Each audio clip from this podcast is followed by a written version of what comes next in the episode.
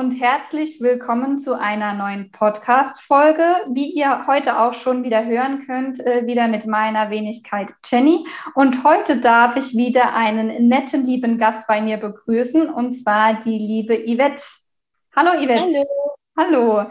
Sehr schön, dass du heute mit dabei bist. Äh, heute geht es so ein bisschen darum, äh, wie so dein Freiwilligendienst aussieht, äh, wo du arbeitest, wie du dazu gekommen bist und wie es vielleicht auch danach weitergeht. Da werden wir heute so ein bisschen ins Detail gehen. Ähm, vielleicht äh, möchtest du auch am Anfang erstmal so erzählen, äh, Yvette, was machst du denn momentan? Äh, wo bist du denn eingesetzt? Ja, also im Moment bin ich jetzt im Nanobiolab an der Uni im Saarland. Das kennen vielleicht ein paar, weil sie mit der Schule mal dort waren. Das ist ein Schülerlabor, in das normalerweise Schüler kommen, um dort Experimente zu machen. Mhm. Jetzt mit Corona sind dort im Moment Studenten, die dort ihre Praktika absolvieren und die betreue ich da jetzt ein bisschen und bin eben auch so ein bisschen dafür zuständig, dass ich immer genau weiß, wo was denn ist und welche Chemikalien wir haben, wo das Ganze zu finden ist, weil in einem Chemikalienlager mit ja, so über 300 Chemikalien haben wir schon. Äh, da ist es nicht ganz so leicht, einen Überblick zu behalten und da unterstütze ich die Studenten auch, weil das habe ich auch schon gemerkt jetzt ein paar Mal, dass sie dann zu mir gekommen sind, Yvette, ich finde das nicht, kannst du mir da helfen? Und dann bin ich hin und habe es rausgeholt und habe es direkt gefunden. Also das merkt man schon, dass man da auch ein bisschen Zeit braucht, um reinzukommen als ich das erste Mal da war, habe ich auch gedacht, wie soll ich mir merken, wo was ist? Und das kommt mit der Zeit, habe ich gemerkt. Ja, cool. Ja, äh, vor allem, das ist ja auch ein sehr außergewöhnlicher Bereich für einen Freiwilligendienst, würde ich mal so behaupten. Äh, man kennt ja so die, die typischen sozialen Bereiche, in denen man Freiwilligendienst äh, macht. Wie bist du denn dazu gekommen, gerade dort dein FSJ zu machen? Ja, das ist eine ganz witzige Geschichte. Und zwar hat das Nanobiolab, also Referenten, haben an meiner ehemaligen Schule einen Vortrag gehalten zum Nanobiolab und äh, haben dann irgendwas erwähnt von wegen, ja, das machen normalerweise unsere FSJler. Mhm. Und bei dem Vortrag waren eben nur die Lehrer anwesend und meine Mama ist aber Lehrerin an meiner alten Schule und dann hat die gehört, oh Moment, FSJ, Nanobiolab, das wäre doch was für meine Tochter. Und nach dem Vortrag hat die dann mit denen gesprochen und hat gefragt, wo ich denn eine eventuelle Bewerbung hinschreiben könnte. Und als ich dann äh, zu Hause mit ihr gesprochen habe, hat sie mir das auch erzählt. Und habe gesagt, ja klar, also ich kannte das Nanobiolab auch vorher schon, über die sieben Labore-Tour, die ich mal gemacht habe. Und äh, auch über meine, eine von meinen ehemaligen Lehrerinnen, die ich im Seminarfach hatte, bei der ich wusste, dass sie dort auch äh, angestellt ist und arbeitet auch. Und ich wollte auch schon immer was mit Naturwissenschaften studieren. Mhm. Und da war das für mich eigentlich so eine perfekte Lösung, nicht direkt im Studium anfangen und aber trotzdem im naturwissenschaftlichen Bereich bleiben, was mit Menschen machen, weil ich halt auch immer so ein bisschen, das ist halt so mein Problem, dass ich naturwissenschaftlich interessiert bin, ja. und trotzdem was mit Menschen machen will, aber nicht Medizin. Oh, ja. Und dann ist halt so ein bisschen ja, die Schwierigkeit und da war das Nanobiolab halt eigentlich echt die perfekte Lösung, weil Schülerbetreuung beziehungsweise jetzt Studentenbetreuung und trotzdem naturwissenschaftliche Arbeit war für mich perfekt. Klasse, da hast du ja genau die Schnittmenge, äh, in die du äh, rein wolltest. Ne? Gerade in der Betreuung, Beratung äh, mit Kindern und Jugendlichen, beziehungsweise jetzt halt auch die Studenten, hast du noch eine andere Zielgruppe mit reingebracht, beziehungsweise durch die Corona-Situation eben. Und dann natürlich auch äh, das Naturwissenschaftliche, ja.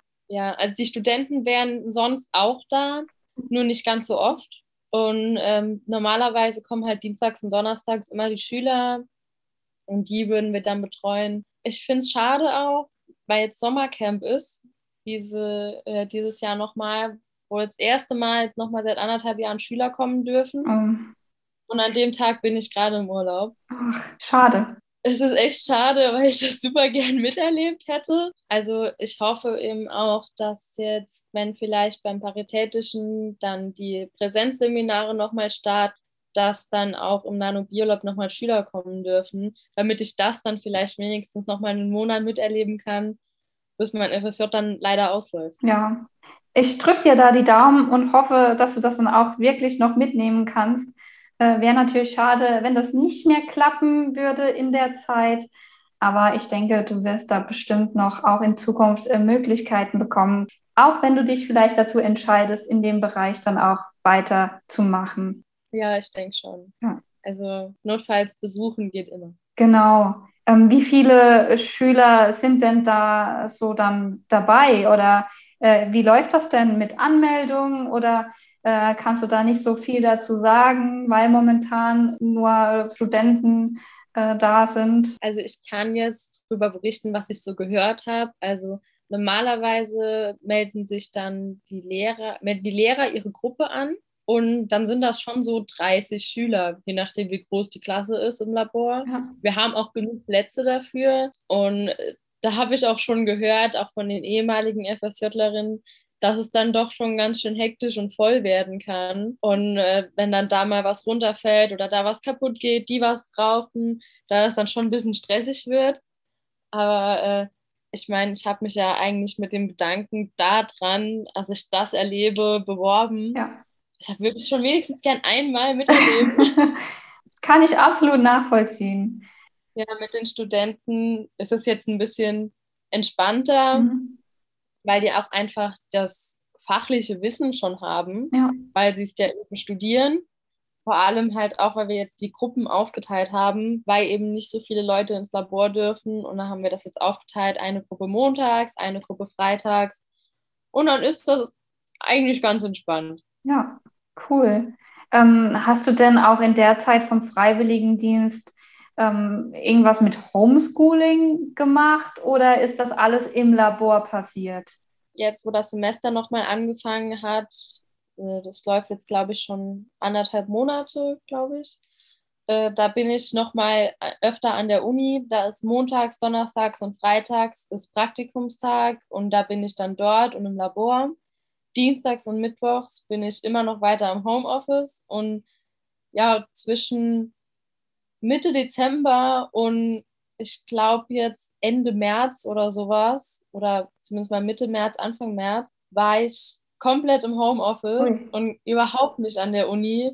Und da hat man sich dann doch auch ein bisschen irgendwie die Abwechslung gesucht, dass man mal in dem im Wohnzimmer dann gearbeitet hat und dann mal im Esszimmer und dann im Büro, dass wenigstens der Ort ein bisschen ein anderer war. Und äh, da haben auch meine Arbeitgeber eine Abwechslung für mich gesucht, mhm. dass sie, dass ich nicht immer die gleichen Aufgaben mache und eben auch andere Sachen mal und auch da dann ein bisschen Abwechslung hat. Okay. Wie hat denn so ein Arbeitsalltag dann bei dir ausgesehen im Homeoffice? Das Aufstehen war natürlich sehr entspannt. Also Arbeitszeit trotzdem von 8 bis 16 Uhr, mhm. aber da konnte man sich dann halt auch leisten, erst um 10 vor 8 aufzustehen und sich dann was anzuziehen und dann sich da hinzusetzen und anzufangen. Und dann habe ich mir da, ähm, also wir haben von der Uni kriegen wir MacBooks gestellt. Also wenn ich jetzt eins selbst gehabt hätte, hätte ich das natürlich benutzen können, aber habe ich halt nicht. Habe ich ganz am Anfang einen Leihvertrag unterschrieben dass ich das eben mitnehmen darf und der läuft jetzt auch so lange, bis wie mein FSJ läuft. Mhm. Und äh, da kann ich eben auch gut im Homeoffice arbeiten, weil bei uns tatsächlich alles über Apple läuft. Ui.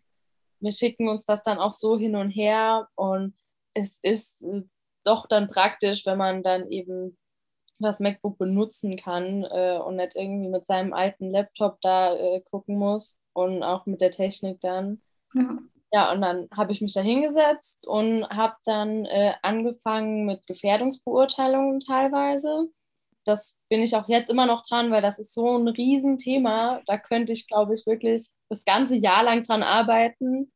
Das sind auch im Prinzip Sachen, die nicht so dringend sind, mhm. aber die halt mal gemacht werden müssen. Ja. Und da lohnt sich das Homeoffice natürlich super, weil wann macht man das denn sonst mal? Ja. Dafür war halt die Corona-Zeit halt wirklich super gut dass man eben auch mal die Sachen macht, die eigentlich schon lange mal dran waren zu machen, aber wo halt bisher keiner, noch keiner Zeit für hatte. Und was ich aber auch super toll fand, äh, was ich machen durfte, war Forscherjournale schreiben. Also oh. ich habe mir äh, Versuche rausgesucht und äh, dann dazu ja ein Forscherheft im Prinzip geschrieben für äh, Schüler im ja, so fünfte, sechste Klasse weil das war eine Kooperation mit IQXXL, Beratungsstelle Hochbegabung. Da habe ich halt dann eben diese Forscherjournale geschrieben, dass die Schüler dann äh, diese Versuche machen konnten zu Hause.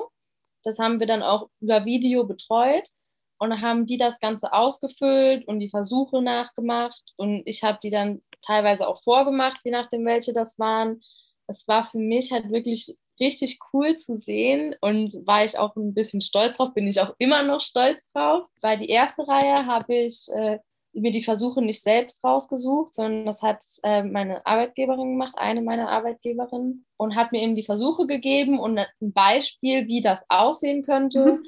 Und daran habe ich dann halt so ein bisschen getüftelt, dass dann auch nachher eine Erklärung mit Lückentext war oder dann die Versuchsmaterialien nicht als Wörter da stehen, sondern mit Bildern, dass das eben auch schöne Abwechslung ist und interessanter ist. Und die zweite Reihe habe ich mir dann wirklich komplett selbst überlegt. Ich habe mir überlegt, welches Thema man nehmen könnte, also welches, welchen Oberbegriff, habe mir dazu dann eben die Versuche rausgesucht und habe dann auch die Versuche so aufbereitet, dass es eben für die Schüler so klappt. Habe die dann auch ausprobiert, habe dann noch mal ein paar Versuche rausgeworfen, weil sie eben nicht so ganz funktioniert haben. Habe dann teilweise noch mehrere Varianten erstellt und ich war halt am Schluss wirklich mega stolz drauf, dass ich da dann vier Kinder vorher angemeldet hatten und letztendlich fünf Kinder äh, wirklich mitgemacht haben. Ja. Wenn man dann so, so hört, so, ja, da haben wir schon fünf Anmeldungen, vier vorher. Ja, ja cool. ist man ziemlich stolz, dass man das da so scheinbar doch so interessant formuliert hat, äh, dass die Schüler auch machen wollen. Ja, da kannst du auf jeden Fall sehr stolz auf dich sein, ne? Äh, wenn man so ein eigenes Konzept entwickelt und das dann auch ausprobiert und durchführt und man merkt, es funktioniert und äh, es kommt auch an und es wird auch angenommen. Ne? Es ist wie so ein eigenes Baby, das man da so aufzieht. Also wirklich, da kannst du echt stolz auf dich sein. Sehr cool. Ziemlich guter Vergleich, das. Ja. ja, cool. Also es hört sich echt so an, als, als gehst du voll da drin auf in der Arbeit. Also ich gehe jetzt auch davon aus, du möchtest gerne in dem Bereich dann auch später weitergehen, oder? Wie hast du da schon Pläne für die Zukunft? Ja, also äh, wie ich ja schon mal gesagt hatte, naturwissenschaftlich war für mich immer klar, Mhm. Und äh, ich habe mich jetzt auch festgelegt äh, auf Biologie. Das Nanobiolab ist zwar ein Chemielabor, wo auch Biologieanteile drin sind, aber ich habe halt so gemerkt, so ganz Chemie ist vom Studium her halt einfach nicht so das für mich. Und in Biologie sind auch durchaus viele Chemieanteile enthalten. Ja, da will ich auf jeden Fall Biologie machen, werde mich dafür dann im Herbst auch bewerben und ja, hoffen, dass ich angenommen werde. Das ist in Bio ja immer so eine Sache. Da drücke ich dir auf jeden Fall die Daumen. Äh, kann ich absolut nachvollziehen. Ich hätte mich äh, damals auch eher für Biologie entscheiden sollen. Vermerk an dieser Stelle, ich habe auch mal zwei Semester Chemie studiert, reine Chemie. Da war auch Biologie dabei und mir hat die Biologie doch noch ein bisschen besser gefallen als Chemie. ich merke, mir macht Chemie Spaß, aber es ist halt einfach dann ein bisschen zu komplex. Ja, ja, abstrakt auch, ne? Ja, genau. Also Lehramt, ich bin der Didaktik der Chemie zugeteilt. Das ist nochmal was anderes, aber ich wollte halt nie Lehrer werden. Allein wegen meiner Familie, weil meine Mama Lehrerin ist, meine Oma war Lehrerin, meine Cousine ist Lehrerin, mein Bruder hat auch mal Lehramt studiert. Oh ja. Äh, das war mir einfach zu viel. Ich habe also ich habe schon immer gesagt, kein Lehrer. Deshalb und Chemie nachher direkt, das, das habe ich gemerkt, ist nichts. Aber ich meine, man macht ein FSJ ja nicht nur, um zu merken, dass das genau das Richtige ist, sondern vielleicht auch, um zu merken, ja, genau das ist es nett, aber ich will auf jeden Fall in die Richtung gehen. Beziehungsweise, wie es bei mir jetzt nett war, dass man vielleicht auch merkt, nee, das ist gar nichts für mich. Dafür Absolut. finde ich FSJ halt immer richtig gut. Ja, und sich da selbst auch so ein bisschen zu entwickeln und so ein bisschen seine eigenen Interessen rauszustellen und auch Stärken dass man da auch einfach noch mehr weiß, wo es denn hingehen soll. Ja, genau. Danke äh, für den schönen Austausch und für deine Eindrücke, die du mir jetzt so geliefert hast. Abschließend habe ich noch ein kleines Abschlussritual für dich. Und zwar habe ich hier 30 Fragen beziehungsweise auch ein paar Aussagen mit untergemischt. Das sind äh, 30 Stück und du darfst dir jetzt gerne eine Zahl zwischen 1 und 30 überlegen. Und dann bekommst du von mir entweder eine Frage gestellt, die du gerne beantworten darfst, oder eine Aussage, die du dann auch gerne weiterführen kannst. So, für welche Zahl entscheidest du dich denn? Ähm, ich glaube, ich nehme die 24, weil so alt ist mein Bruder. Was verbirgt sich hinter der 24? Gehst du lieber ans Meer oder in die Berge? Okay, also, das ist bei mir eine wirklich schwere Frage, glaube ich. Also ähm, grundsätzlich die Landschaft finde ich überall super schön. Also da, mhm. dadurch allein könnte ich mich jetzt nicht entscheiden.